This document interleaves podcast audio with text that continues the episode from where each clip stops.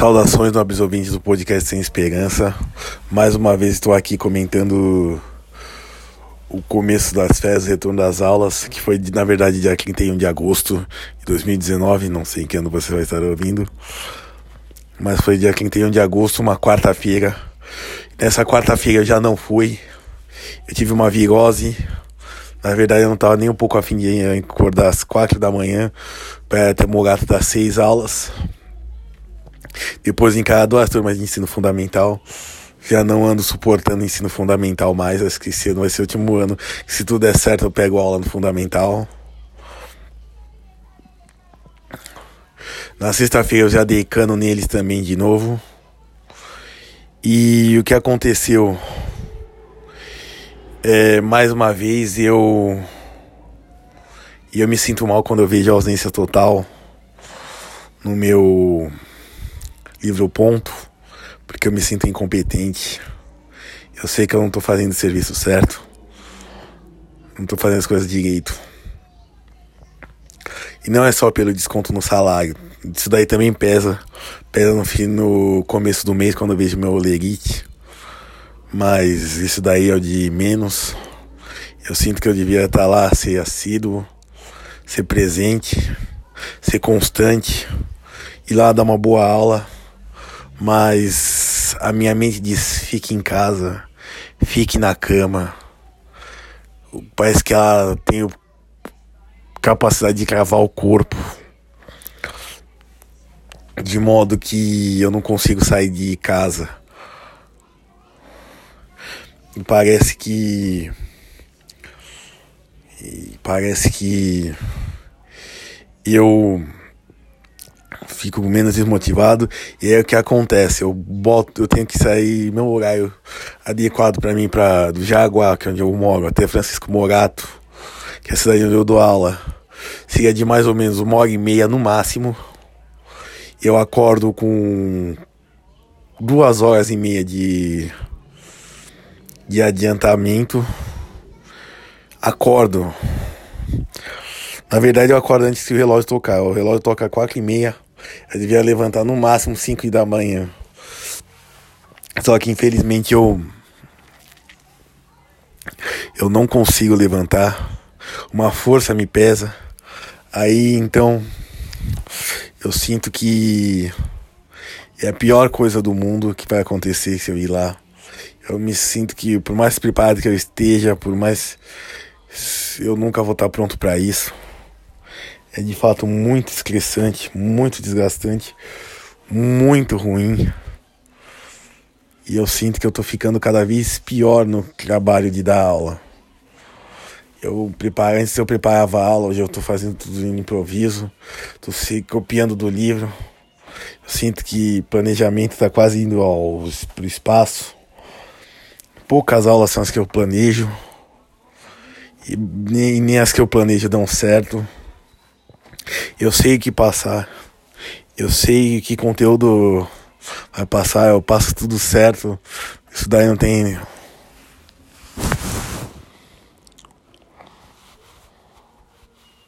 E não tem nenhuma questão de erro, nada disso.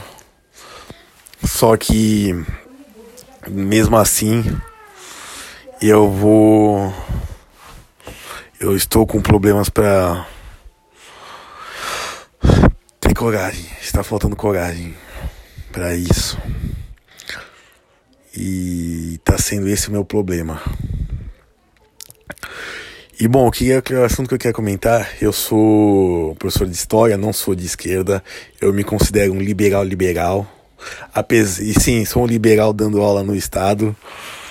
Eu acho que a função do Estado deveria ser só três: garantir a saúde, garantir a educação, tanto básica quanto superior, e garantir e garantir a segurança pública.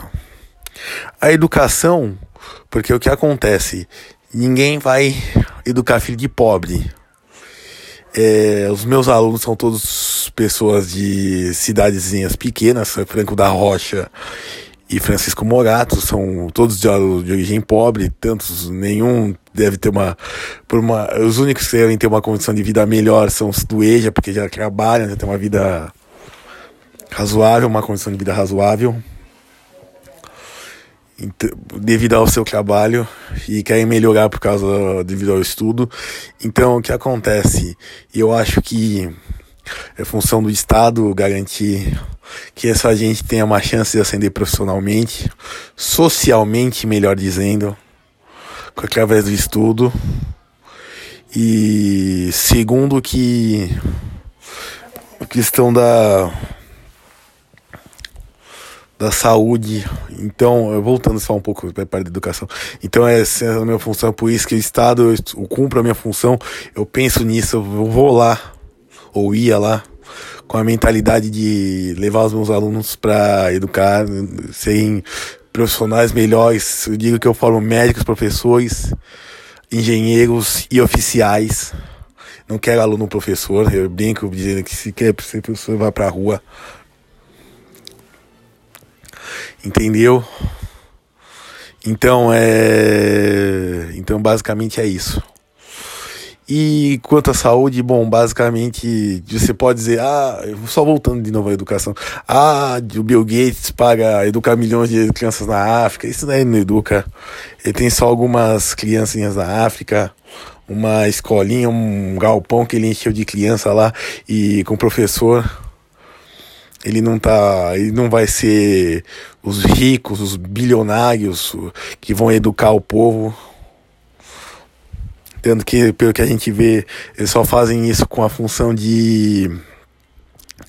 Ou melhor, ensinar o povo, eles só fazem isso com a função de vender planos de ensino e tudo mais. Eles não vão colocar investir à toa, porque a educação é um investimento, mas que em grande parte é gasto. É gasto, eu vejo com os meus alunos principalmente no ensino médio, assim, é, é gasto. Eu sinto que o, o dinheiro público está sendo jogado fora quando quando eu vejo meu aluno recebendo o kit de, de ensino e aí ele faz tira a carga de caneta, rasga o caderno e faz bolinha para soprar, masca a bolinha para fazer zarabatana de bolinha mascada de papel. Então aí eu vejo a educação como um gasto. É um gasto manter gente que não está interessada na educação. O aluno que muito mal vai para merenda, para merenda ele se bobear ele usa para rebocar a parede da escola. Ele usa para rebocar a parede da escola e por aí vai. E eu também queria dizer que esse, nesse momento que é um gasto. E aí realmente eu tenho que dizer que eu estou ganhando dinheiro de modo corruptamente, digamos assim. Não, não, não sou um corrupto de fato, mas eu me sinto assim porque eu não estou ensinando, eu estou perdendo tempo ensino é, numa sala com gente que não está nem aí, que está jogando videogame e algo que me suga as energias também. Então eu vejo a educação nessa, com essa gente como um trabalho de Sísifo. E só voltando para a saúde, indo falar da saúde na verdade, eu acho que tem que ter saúde séria, tem que ter saúde pública, porque não vai ser o Santa Casa que vai ajudar, nem o hospital de caridade. Isso é muito pontual, isso é muito isso é muito incipiente. Então, eu acho que não vai ser preciso, não vai adiantar ficar deixa, ficar cobrando dos ricos e cobrando dos pobres, ah, você pode ter doutor consulta, cartão do povo e tudo mais, mas isso daí é tudo incipiente. Se você for ver na ponta do lápis é caro. A questão do SUS, ele poderia funcionar melhor. Tem corrupção e a corrupção tem que ser combatida. Mas é exatamente nesse contexto que a gente tem que pensar.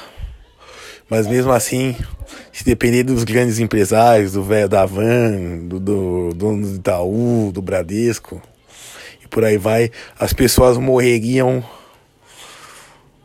na rua, que nem cachorro. E seriam recolhidos pela prefeitura e se bobear só não seriam cremados já. Nem cremado, incinerado. Ia, pra um, ia ter forno crematório para pobre. Que nem teve na União Soviética, as pessoas morriam de tifo e aí elas eram levadas para um crematório. E aí ficava armazenado em potinhos para a família visitar. Então seria mais ou menos assim, se fosse sem saúde pública.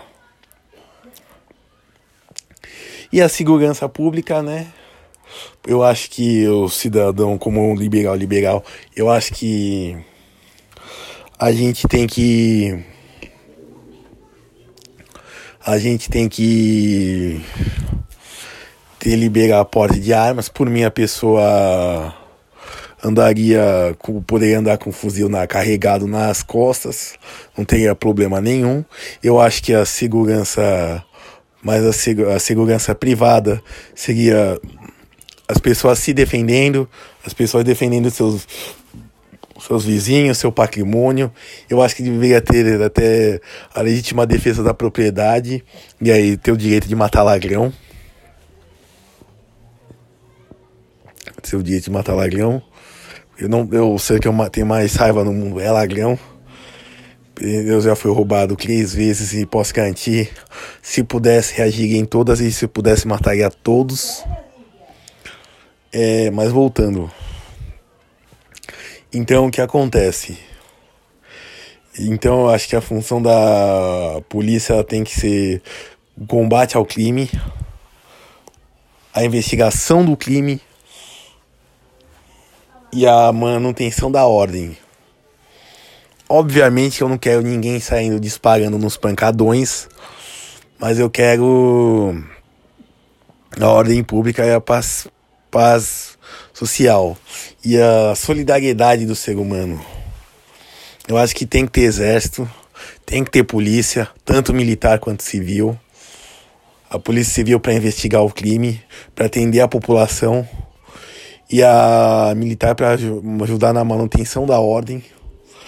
Porque a função da polícia militar não é só correr atrás de bandido, perseguir bandido, é também é também correr é, também ajudar no trânsito, auxiliar vítima de, de acidente, também prestar socorros e por aí vai. Todas as funções que ela cumpre e que ninguém fala. E que também é só a favor de liberação das drogas. Todas, todas, todas. Para mim, no mercado, que você, você no mercado, tem uma gôndola com fuzil, com a carne, com a so, com bolacha, com fuzil. E quando você fosse no caixa, nas gôndolas ia ter, do caixa, ia ter crack para você comprar. Se você quisesse comprar, é claro. Isso daí acabar com o tráfico, porque eu acho que o sujeito tem direito de direcionar sua vida, sua saúde para onde ele quiser. Eu acho que tem tanta gente desperdiçando sua vida com trabalho, por exemplo, sua saúde física, sua saúde mental com trabalho, que eu acho que dizer que ela se afogar nas drogas não tem tanto problema assim. o trabalho também vai causar isso. E os japoneses são um exemplo disso. Eles trabalham tanto que ficam. destroem sua vida familiar, destroem sua vida social, destroem sua saúde física, sua saúde mental. E tudo isso em nome de um sucesso profissional. E teve o tiroteio em El Paso, que matou 29 pessoas no supermercado, no Walmart. E teve mais um outro recente que eu não consegui matar, eu só li a manchete, que teve nove mortos em menos de 24 horas, né? Essa foi a grande manchete. Eu queria dizer que eu acho que isso daí acontece. Se tivesse mais pessoas armadas, isso não aconteceria. Teríamos gente se defendendo. Foi assim que o primeiro Spree Killer, Spree Killer, não sei como se pronuncia isso. Spree Killer, que ele foi atacar A população fez acho que 45 vítimas letais. Ele se escondeu no alto de uma torre no Texas. E aí o que aconteceu? A população, ele se rendeu, né? Apesar, não é que ele se rendeu, ele, desist, ele pagou o ataque quando a população começou a atirar nele, a revidar o tiro nele. Voltou para casa, pegou seus fuzis, seus rifles e foi revidar ele onde ele estava, junto com os outros policiais. Que o policial tinha só um 38 e aí ele ia para casa, ia para delegacia buscar isso aí. Então eu acredito que precisamos de mais gente armada, precisamos de gente mais combativa. E precisamos de mais liberdade. Sou a favor da liberdade de expressão, por mim é total e absoluta, não existe não existe liberdade de expressão, senão ela vai virar liberdade de opressão. Quem está oprimindo não é livre, ela está presa a outra pessoa, ao medo dela se rebelar. Então, assim, é. Eu vou encerrando por aqui agora, se o podcast ficou maior a todos. Se vocês quiserem contato comigo, é arroba. É arroba. Prof. Bruno 3 no Twitter ou então pelo site realismoconservador.com. Um abraço a todos, tchau.